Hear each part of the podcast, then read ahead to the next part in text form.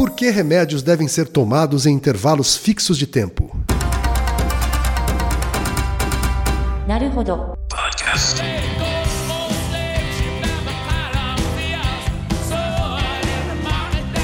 Bem-vindo ao Naruhodo, podcast para quem tem fome de aprender. Eu sou Ken Fujioka. Eu sou Altair de Souza. E hoje é dia de quê? Fúteis e úteis. Altair, a pergunta de hoje veio de ouvintes também. Muitas pessoas também perguntam essa, né? Teve duas aqui que eu selecionei. Ah, uma é a Paola Leite, de 31 anos, analista de sistemas de São Paulo, capital.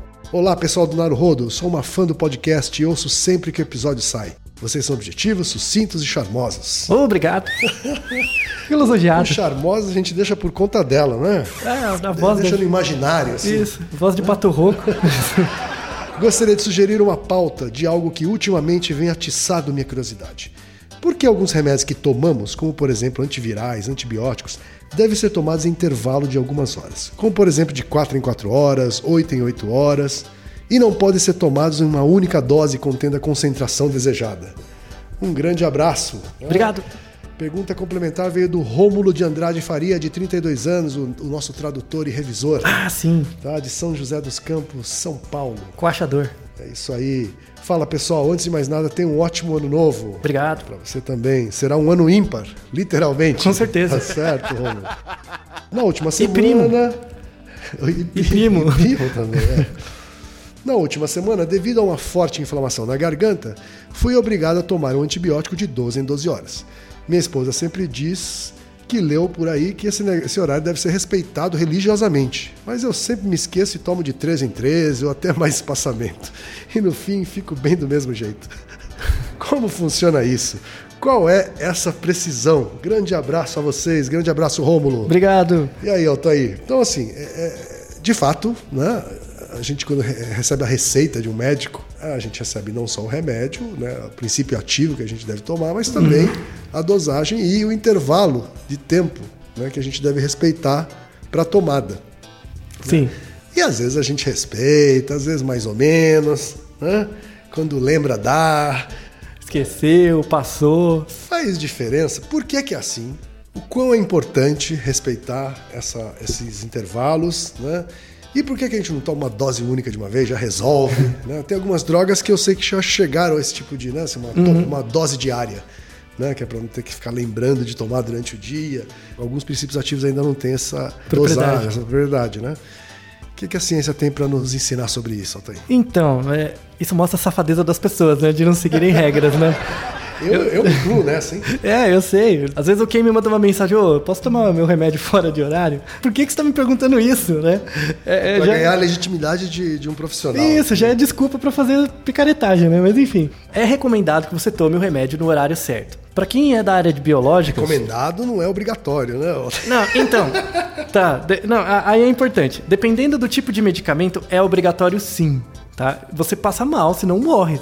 Não, morrer já é mais. Depende do seu estado Antibiótico, clínico. por exemplo, eu tomo, eu respeito bastante. É bom. É bom realmente respeitar. Eu sei que é um remédio mais forte, entre aspas.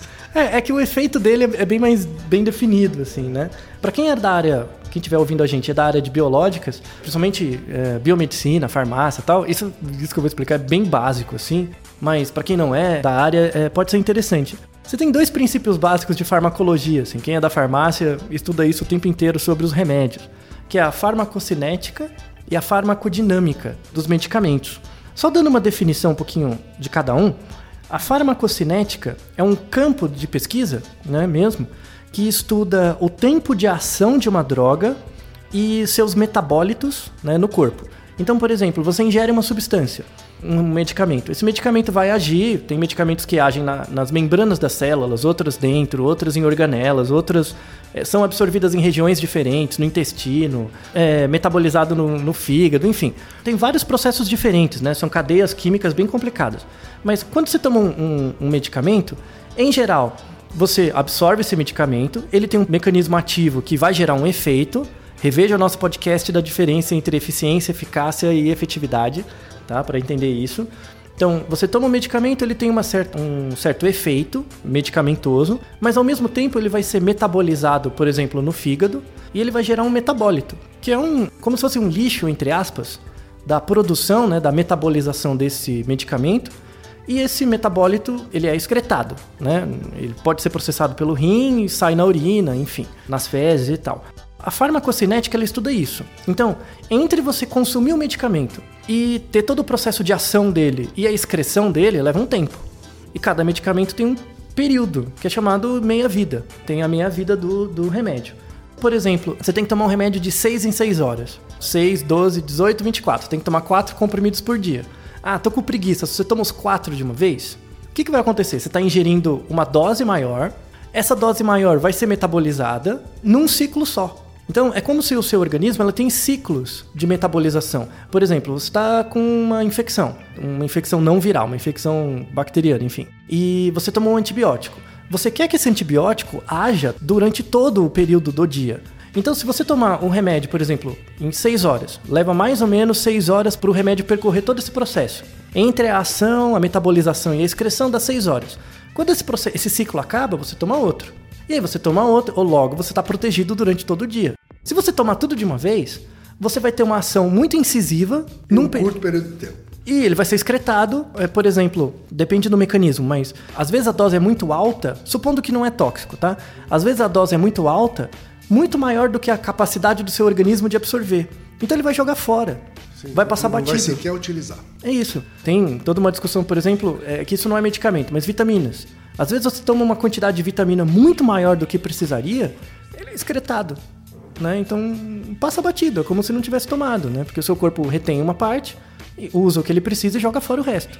Tá? Agora, se ele retiver, você pode também estar correndo o risco de estar fazendo uma superdosagem Pode. naquele curto período de tempo. Isso, aí a questão do metabólito. Então, por exemplo, se você tem um certo medicamento que tem um efeito, mas o metabólito dele é hepatotóxico, ele faz mal para o seu fígado, você pode ter consequências graves né, disso, se você fizer uma superdosagem. Ou consumir, por exemplo, é de 6 em 6 horas, só que eu consumo de 4 em 4.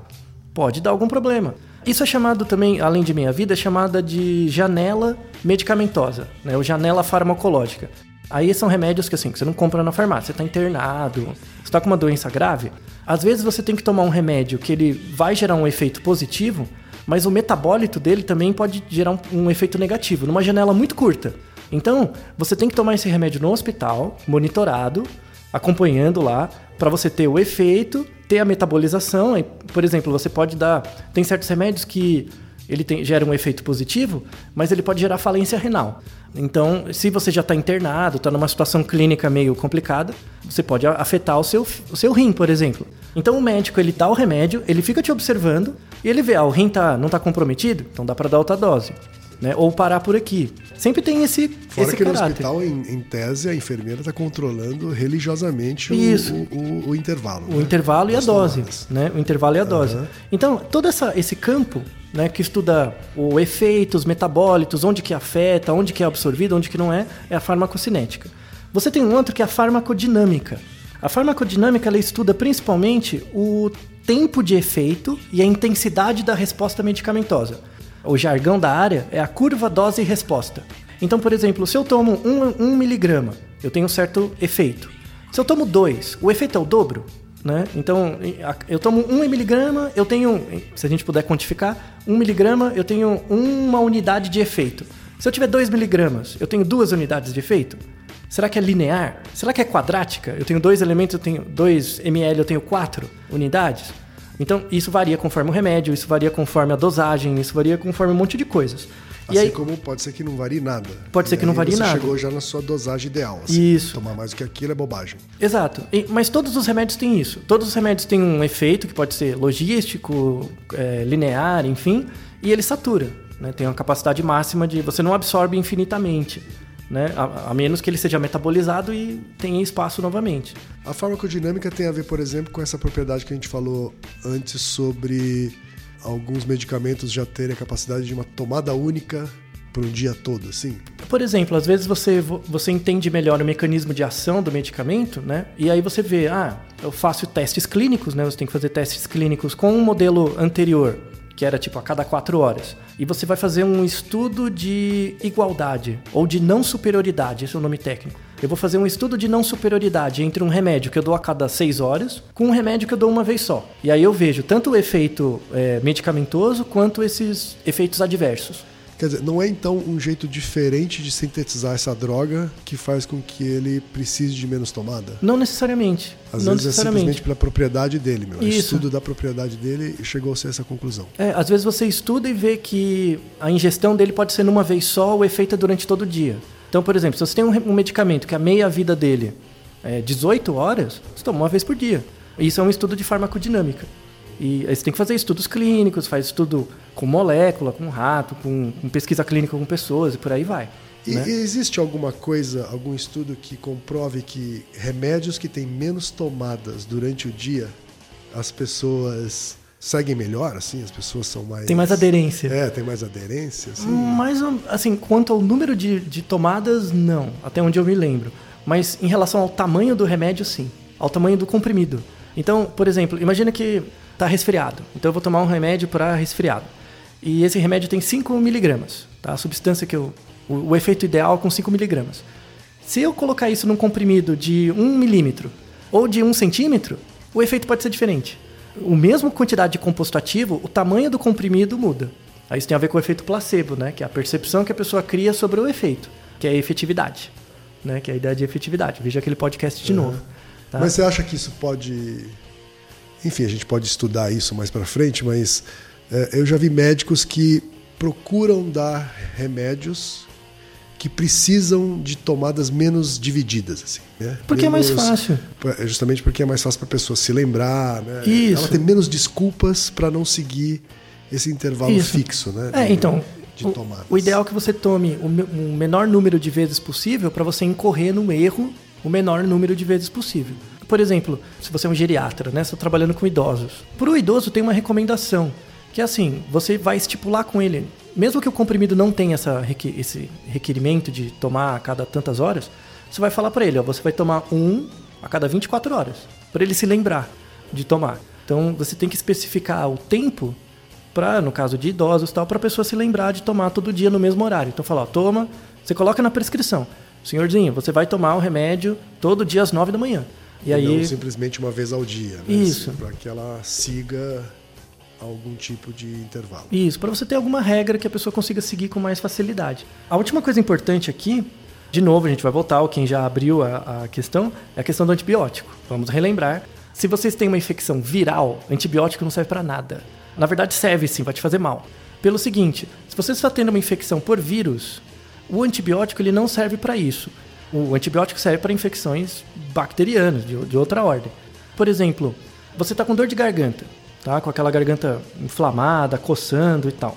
A dor de garganta ela pode ser causada por vários tipos de organismos. Tá? Um deles, só como exemplo, é o Streptococcus pyogenes. Tá? Ele é um- uma bactéria que é relacionada com a dor de garganta. Deixa sua Bem ami- comum, assim, né? Bem comum. Você fica inflamado e tal. No caso desse bicho, com uma certa frequência você toma lá o antibiótico e tudo bem, tá? Como que o antibiótico age? Ele vai agir matando essas bactérias, né? E ele tem que agir em ciclos, porque as bactérias se reproduzem rápido. Então, você dá uma onda de antibiótico, algumas bactérias morrem, outras não. Aí um período depois, quando acaba a meia vida do remédio, você dá outro e outro e outro, até ir diminuindo. É igual uma guerra, né? Vai bombardeando vai diminuindo a população. Por tá? isso, além de respeitar o intervalo de tempo, é importante também respeitar os- a quantidade de dias que você tem que continuar tomando Com o certeza, antibiótico. com né? certeza. Tem gente que toma nos dois primeiros dias e fala, já tô bem. Né? E para de tomar. Exato, Mesmo isso- o médico tendo pedido para tomar durante 10 dias ou 5. Exato. E essa, essa é a consideração mais importante. Nunca faça isso. Se é para tomar cinco dias, toma o raio dos cinco dias. Por quê? Como que funciona o mecanismo de resistência bacteriana? Né? Por aí você pega um, stre- um Streptococcus aureus, fudeu, basicamente. Né? Que aí os, os medicamentos que dão conta disso já são muito elaborados, caros, tem que ficar internado, é, é difícil. Que é o ca- a ideia da infecção hospitalar, né? É, en- entra nesse ponto. Você pega uma bicheira tão difícil que os medicamentos não dão conta, tá? É, você vai tomando remédio nesses ciclos. E aí vai minando as bactérias. Elas vão diminuindo de quantidade e aí o seu corpo consegue dar conta do resto e se dá bem. Se você tem prescrição para tomar cinco dias, você toma dois, porque clínico você se sente melhor, você não vai ter combatido as bactérias tanto quanto deveria. Ou ainda, seja, ainda tem bactérias lá. Sempre vai ter, né, algumas, mas vão ter uma quantidade razoável ainda. Algumas delas que sobreviveram, né, elas vão adquirir uma resistência contra o medicamento. Então, quando você ficar doente de novo, É uma mutação que elas, que elas provocam Pode- em si é, mesmas? é, é uma assim? mutação, é porque é, é um mecanismo de seleção natural, né? Se- Seleção é uma adaptação. Como elas se reproduzem muito rápido, você tem muitas gerações muito rápido, né? Então, às vezes, alguma delas tem uma mutação, essa mutação confere uma vantagem adaptativa para ela, o medicamento vem e ela fica de boa. Tá assinado e ela fica lá. Isso. Então, quando você faz o ataque em ondas, né, por mais frequência, diminui a chance de aparecer essas. Sim. Mas eventualmente aparece alguma. Quando você faz a- o consumo, eu chamo de consumo safado do medicamento, né, que é consumir dois dias em vez de cinco, por exemplo, É um antibiótico interrompido. né? isso. É, vai ser um antibiótico interrompido. Você cria uma maior probabilidade de ter, gerar bactérias com mutações que conferem resistência. Daí, quando você toma o remédio de novo, você vai ter proliferado bactérias resistentes. E elas vão ser resistentes, o remédio não vai funcionar. Você vai ter que tomar um mais forte. Às vezes, uma combinação. Até você ter que ser internado para se tratar de uma questão que você podia Porque lidar melhor. antibióticos que tem na farmácia já não resolvem mais o seu problema. Isso. Outro problema comum. Às vezes você tinha que tomar lá 10 dias. Aí você toma os 10 dias. E aí a última carte... a último remédio sobrou. Sobrou um pouquinho, né? Aí passou, um... por exemplo, você estava com dor de garganta, estava ruim, foi no médico, ele diagnosticou o tipo de dor de garganta, né? Qual o tipo de patógeno ali. Falou, ó, você tá com um streptococcus, sei lá, um negócio bacteriano, toma um antibiótico, 10 dias, acabou. Aí você toma os 10 dias, sobrou um pouquinho de remédio. Você guarda. Aí passou seis meses, você ficou com dor de garganta de novo. Falou, ah, vou tomar aquele, né? Quem garante que é o mesmo bicho? Quem garante que não é viral? Logo, você está gerando resistência para o seu próprio corpo desnecessariamente. Né? As bactérias do seu organismo que estão ali de boa, né? Porque quem está fazendo mal é o vírus e você não sabe. E você está gerando bactérias resistentes passivamente. Então, não consuma de forma indiscriminada antibiótico. Ainda bem que você não pode comprar na farmácia mais, né? Antes você podia. Não pode. Só para fechar, já saiu alguns editoriais, por exemplo, no Lancet, no New England, que são revistas médicas bem conceituadas, falando dos desafios de você tratar populações que já são muito resistentes à doença. Sim, porque desde a invenção do, do anti- dos antibióticos, a gente já tomou bastante coisa. Isso, por muitas gerações, Né? né? Isso. E isso, na verdade, faz a seleção das bactérias. É uma guerra mesmo. né? Elas As tão ficando- bactérias que a gente enfrenta hoje provavelmente são muito mais poderosas do que as Ah, primeiras. lá Muitíssimo, atrás, né? muitíssimo. Ah, Um exemplo é a sífilis. Né? A penicilina, quando existiu para sífilis e tal, foi uma revolução mesmo. A penicilina ela tinha no, no início um efeito tão robusto, de um dia para o outro você melhorava. Porque não existia, né? Foi os primeiros eh, remédios. Ele acabava mesmo com, Acabava com, a sífilis. com, com a sífilis, né? O bicho no dia seguinte já tava bala, né? E aí o que que acontecia? Os médicos começaram a prescrever penicilina para qualquer coisa, frieira. E aí até chegar e ver, não, não, calma, não é bem assim. Se você tem sífilis hoje, a gente está tendo uma epidemia de sífilis, aliás, em São Paulo, né? A quantidade, a dose de penicilina que você tem que tomar é muito maior, muito, muito maior, porque ao longo das gerações você vai ganhando resistência. E esse é o grande desafio, por exemplo, da imunologia e da medicina, é como você consegue ganhar essa guerra, é uma guerra armamentista mesmo, né, com as bactérias e tal. Porque ao mesmo tempo que elas têm, elas vão tentar sobreviver, né, que é a, é a estratégia delas mesmo, os remédios também têm que evoluir. Então, provavelmente as grandes doenças, né, as grandes doenças que vão matar milhões de pessoas no futuro serão doenças bacterianas e vi- virais, né, por conta de animais que a gente consuma animal, então vaca louca ou vaca louca menos, mas mais gripe aviária, né, variação então tem um grande perigo com isso e também a nossa própria resistência auto-infligida a bactérias. Então esses são os desafios médicos do Por isso que os futuro. filmes, os filmes de desastre do cinema, eles também vão muito, muito por aí, né? É, é, é, é que as pessoas viram zumbi, elas não morrem, pelo menos, né? É isso aí, então, ó. Viu espero que- que vocês tenham entendido um pouco mais do porquê de respeitar os intervalos e alguns detalhes a mais, né? Como, por exemplo, os cuidados especiais com drogas como ah, os antibióticos. Isso. Ok? Naruhodo, ilustríssimo ouvinte. E lembre-se, aqui no Naruhodo, quem faz a pauta é você. Você discorda do que ouviu, tem alguma pergunta, quer compartilhar alguma curiosidade ou lançar algum desafio? Escreva pra gente. podcast@naruhodo.com.br. Repetindo, Altair. podcast@naruhodo.com.br. Então até o próximo Naruhodo. Tchau. Toma arigatô. なるほど。